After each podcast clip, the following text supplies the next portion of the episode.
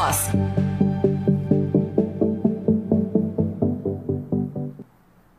E o assunto de hoje a gente vai falar né, sobre o incentivo para mulheres ocuparem cargos de liderança e também montarem o seu próprio negócio. E por isso, já estamos em contato a partir de agora com a empresária no ramo da alimentação e especialista em liderança e gestão de negócios, a Mônica Barcelos. Oi, Mônica, seja bem-vinda. Muito obrigada, boa tarde, boa tarde a todo mundo que está assistindo a gente ou acompanhando a gente pela rádio. Mônica, é um prazer te receber. E a minha primeira pergunta é a seguinte: por que uma mulher no cargo de liderança? Na verdade, por que não uma mulher né, no cargo de liderança? É a pergunta que a gente deveria se fazer. É, na verdade, já há algum tempo a ONU tem traçado alguns caminhos para nós e nos direcionado, inclusive, nesse caminho de colocar mulheres em posição de liderança. Mas hoje, economicamente falando, o principal argumento é a diversidade de pensamento. E, obviamente, quando você tem diversidade de pensamento, você tem cabeças pensando diferentes, você tem soluções diferentes e negócios mais viáveis. Economicamente falando, seria só por isso. Né? Mas existem outras inúmeras razões, é, inclusive de, de fortalecimento mesmo das mulheres, de equidade de gênero, enfim. Mas só por, só por questões econômicas, só por inteligência econômica já faria sentido nós termos mais mulheres em liderança do que em posição de liderança do que nós temos hoje. E Mônica, né, qual que é o, o impacto para as organizações, né, tanto as públicas como as organizações privadas, de um número tão reduzido de mulheres em cargos de liderança? Eu acho que existem algumas, né? Assim, a primeira delas é realmente a falta de diversidade de pensamento e de diversidade de soluções. Então, nós sempre temos soluções extremamente masculinizadas. É, e elas não são feitas pensando no todo. A segunda, são construídas políticas também que não são pensadas dentro de um contexto que é de uma rotina da mulher. Não é, uma, não é nenhuma rotina feminista, é uma rotina que é da mulher. E aí a gente perde a chance de discutir cultura, a gente perde a chance de discutir legislação, a gente perde a, a, chance de discutir, inclusive, potencial econômico, quando a gente não tem essa diversidade. Acho que esses são os maiores impactos dentro das organizações que não possuem mulheres, né? É, essa essa desvantagem competitiva em relação a outras organizações que hoje já atuam no mercado, inclusive colocando metas de terem um número mínimo ali de mulheres em posição de liderança. Mônica, a, a dificuldade de, de ver é, essa posição de liderança, essa possibilidade de uma mulher em um cargo de liderança, ela não vem só dos homens para as mulheres, né? As mulheres também têm dificuldade de enxergar a liderança em si mesmas. Sim, sim. É, segundo o Fórum Mundial Econômico realizado em 2020, é, eles fizeram uma pesquisa que levanta e acredita que nós vamos levar aproximadamente 257 anos ainda para atingir patamares de equidade de gênero. E isso tem a ver, obviamente, não só com a construção. É, muitas vezes machista de alguns cargos, mas também tem a ver com a forma como nós os enxergamos, que também é influenciada por isso, né? Também é influenciada pela cultura. Mas só para você ter uma ideia, as mulheres, elas, para elas se inscreverem, por exemplo, a uma posição, a um cargo, se candidatarem a uma vaga, elas entendem que elas preenche, precisam preencher pelo menos 100% ali, de 70% a 100% dos requisitos. Elas têm que preencher. Enquanto um homem com as mesmas qualificações se preencher, se candidataria, por exemplo, a essa mesma vaga se ele preenchesse apenas 30%. Ou seja, é, você tem também mais homens se lançando é, e acreditando mais no seu potencial e acreditando mais que eles vão dar conta, mesmo que às vezes eles não preencham todos os pré-requisitos, do que mulheres que vão começar a se inscrever porque elas acreditam nisso. E aí a gente tem N fatores. Obviamente, a nossa cultura, que muitas vezes é, não nos ensinou que esse também é o nosso lugar, mas a gente também tem uma dinâmica, muitas vezes que é familiar, que acaba coibindo que mulheres se candidatem a essas, a essas vagas. Como, por exemplo, talvez seja muito normal para nós vermos homens é, se lançando em posições de liderança em que eles têm que viajar, por exemplo, e a mulher fica em casa com os filhos. Mas causa certa estranheza ainda você pensar que uma mulher vai se candidatar a essa mesma vaga e é ela quem vai ter que viajar e agora é o pai quem vai ficar com os filhos. Socialmente falando, a gente ainda passa por essas discussões. Por mais que elas ainda sejam veladas, especialmente dentro da empresa, a gente pode ver que, especialmente na idade de 30 anos, na faixa etária de 30 anos, essas mulheres, mesmo em ascensão, elas começam a travar a carreira delas. Né? E aí elas mesmas elas não conseguem dizer, olha, eu estou apta para o próximo, próximo passo. Por quê? Porque existe todo toda uma retaguarda que deveria ter sido trabalhada e construída, e ela vai ser construída ao longo dos próximos anos, mas que ela não teve de suporte. Então, não se lançar para cargos de liderança não tem só a ver com os homens não, não nos permitirem, né? É, mas tem a ver também com, especialmente com a nossa cultura, com a nossa forma de pensar, com o viés inconsciente, com a estrutura familiar, com as conexões que a gente tem. E Mônica, é, conta pra gente um pouco da sua história e dos seus desafios nesse sentido, né? Porque você é empresária do ramo da alimentação e se, espelha, se uhum. especializou nessa questão de, de, liderança e gestão, né? Então, o que, que você enfrentou? Como que você se descobriu uma líder? Eu, nossa, acho que nós, todas as mulheres que passaram por jornada parecida com as minhas, com a minha, poderiam sentar aqui, elas vão contar histórias muito parecidas, né? Acho que nós vamos falar de histórias muito parecidas. Eu comecei a empreender no ramo de alimentação ainda muito jovem, eu tinha 22 anos quando eu abri meu primeiro restaurante, só um, uns dias atrás ali. Vou falar muito para não fazer conta, mas só uns dias ali atrás. É, e eu sempre estive envolvida em ambientes extremamente masculinizados tenha sido antes, né, quando eu trabalhava numa companhia de petróleo, ou mesmo depois nessa carreira empreendendo, ou até no meio disso, quando eu fui dar aula, por exemplo, na pós-graduação, e aí você vê que a maioria dos professores que é, dissertam sobre o tema liderança, liderança executiva, sobre business, são homens. É, então, durante toda a minha carreira, eu estive envolta ali de pares de parceiros que eram masculinos. É, existem algumas dificuldades que eu acredito que a próxima geração ela vai sofrer um pouco menos, mas que a minha geração ainda sofreu um pouco, a anterior sofreu mais, como o próprio assédio, a falta do reconhecimento, o olhar fragilizado sobre nós. É, eu costumo dizer que nós mulheres a gente tem que entregar ainda mais do que é pedido, muitas vezes para poder se provar. Eu acho que é, talvez essa tenha sido uma das maiores dificuldades que eu tenha tido na minha carreira. Eu tive colegas e parceiros que entregavam muito menos e que eram muito mais reconhecidos, muito mais valorizados. E eu tive que entregar mais, eu tive que entregar melhor, eu tive que fazer é, mais do que me pediam para que o mercado pudesse me valorizar. Bom, é o ônus, é o ônus de, de nós termos nascido nessa época, é o ônus de nós ainda estarmos num processo de transição, mas nós precisamos que as mulheres continuem fazendo isso, né? Eu acredito que é justamente porque nós continuamos a fazer, nós continuamos a entregar, a gente não desiste, é que a gente vai abrindo caminho e abrindo possibilidades para que outras garotas, para que outras mulheres alcancem posições de liderança com mais facilidade do que nós. Mônica, você considera que a idade ela influencia nessa questão desse reconhecimento né, do, do potencial de liderança de uma mulher? Isso eu falo da, da, da mulher se reconhecer.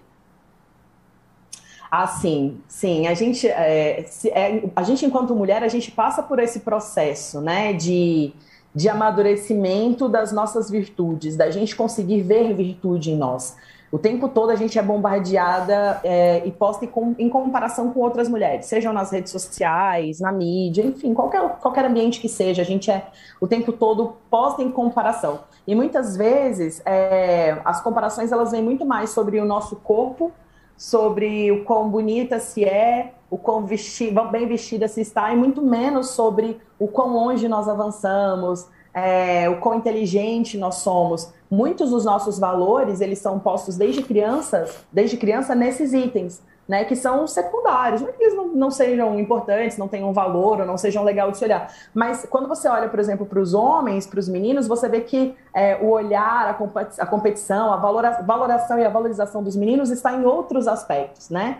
É, no ganhar, no ter as medalhas, no ter o troféu, no ganhar mais dinheiro. E para nós, a comparação é sempre um pouco diferente. Então, a gente passa por esse processo também de se descobrir dentro da sociedade é, sabendo que a gente pode chegar lá. Nossa, não é feio que eu seja líder, não é feio que eu ganhe mais do que um homem, não é feio que eu ganhe mais que o meu marido, não é feio que eu ganhe mais que o meu pai. Não tem problema nenhum que a pessoa mais bem sucedida dessa família seja eu e eu sou mulher. Então, a gente passa por um processo de se descobrir enquanto mulher e de se perceber e de se valorizar nisso também, de mudar os nossos referenciais para que a gente se permita conquistar mais.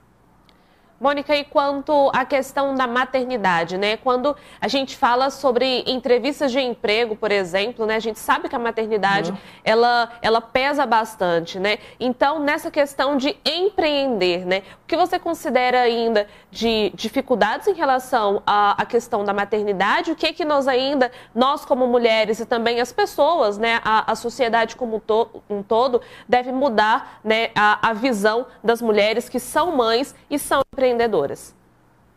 É, bom, eu acho que antes de tudo a gente precisa falar de viés inconsciente, que é isso que as mulheres vão se deparar no mercado de trabalho, que é assim, eu digo que eu não tenho um preconceito, mas na hora em que eu vou escolher inconscientemente, porque eu fui educado a vida toda é, para pensar que uma mulher, é, se ela está grávida, ela pode faltar ao trabalho por causa do filho, se ela está grávida, ela pode não vir trabalhar no período de gestação, é, se ela tiver, se o filho dela tiver qualquer problema, ela vai deixar, ela não vai viajar, por exemplo, se a empresa precisar. E tudo isso é viés inconsciente. Quer dizer que não aconteça?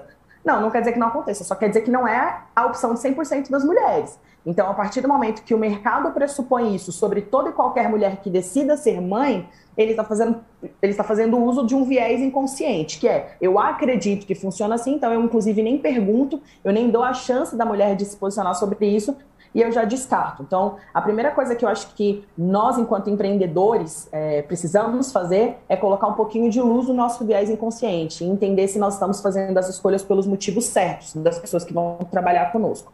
É, a segunda coisa que, como sociedade, a gente precisa começar a pensar é realmente em processos e legislação que amparem, é, que amparem a mulher nesse período. E quando eu digo amparar a mulher nesse período, eu não estou falando de licença maternidade. É, só para a gente ter uma, uma, noção disso, se eu dou para uma mulher uma licença maternidade de quatro ou de seis meses, né, dependendo do regime onde ela está, e para um homem eu digo para ele que ele tem no máximo duas semanas de licença paternidade, eu estou automaticamente dizendo que a responsabilidade de criar essa criança ou de estar com essa criança é da mulher, não é do pai. Poxa, Mônica, mas a mulher amamenta, o homem não. Ok, mas existem, existe um universo além de amamentação. Quem é que lava as roupas dessa criança? Quem é que arruma a casa? Quem é que ajuda a mãe? Quem é que segura a criança para a mãe poder tomar banho, para a mãe poder comer? Quem faz comida? Quem vai ao mercado? Quem coloca o bebê para dormir? Existe todo um universo, né, dentro da maternidade que não tem a ver só com a amamentação. Mas quando a gente, inclusive, tem uma legislação que favorece, favorece, né, entre aspas, porque ela não favorece nada no final das contas, mas quando ela diz que as mulheres vão ficar em casa mais tempo do que os homens, eu, isso também é uma forma de transferir a responsabilidade só para as mulheres e isso impacta em todo o processo. Isso impacta, impacta no sistema trabalhista, impacta na forma como essa mulher é vista dentro do processo de trabalho e assim por diante. Então, é, eu diria que os dois pontos hoje que nos falta ainda muita discussão é, primeiro, sobre viés inconsciente, a gente entender que a gente tem esse preconceito sim e que ele precisa ser trabalhado. Dois, a gente começar a discutir legislações que sejam de fato justas e coerentes é, para que as mulheres que desejam ser mães elas possam se manterem dentro do mercado de trabalho.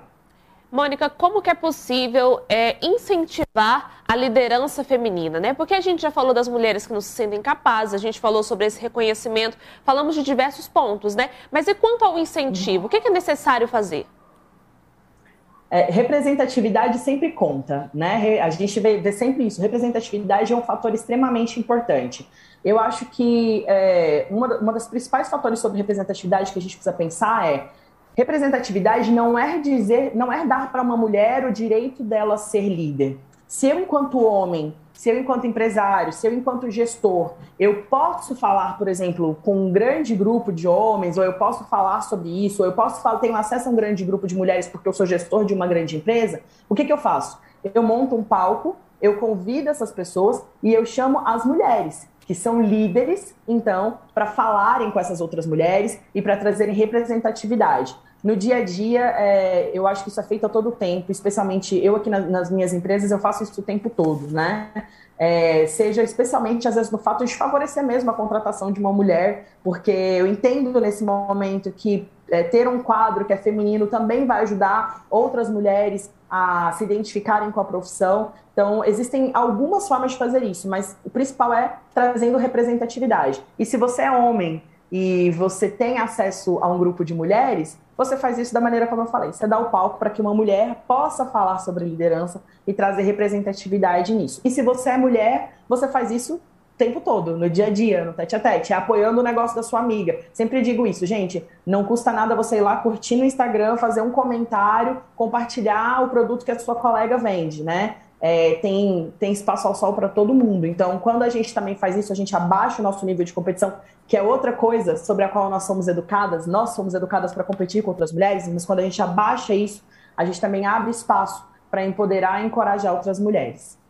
Mônica, e dentro de, um, dentro de uma empresa, né? Você citou aí que se um homem tiver um espaço para ele, coloca uma mulher para gerar essa representatividade. Mas e dentro de uma empresa? Qual que é o papel do homem nesse aspecto da, da liderança feminina, né? Qual que é a atitude que ele deve ter? O que que ele tem que mudar, né? Para que ele possa impulsionar a que uma mulher também tenha a oportunidade de estar em um cargo de liderança, de estar em uma posição mais alta?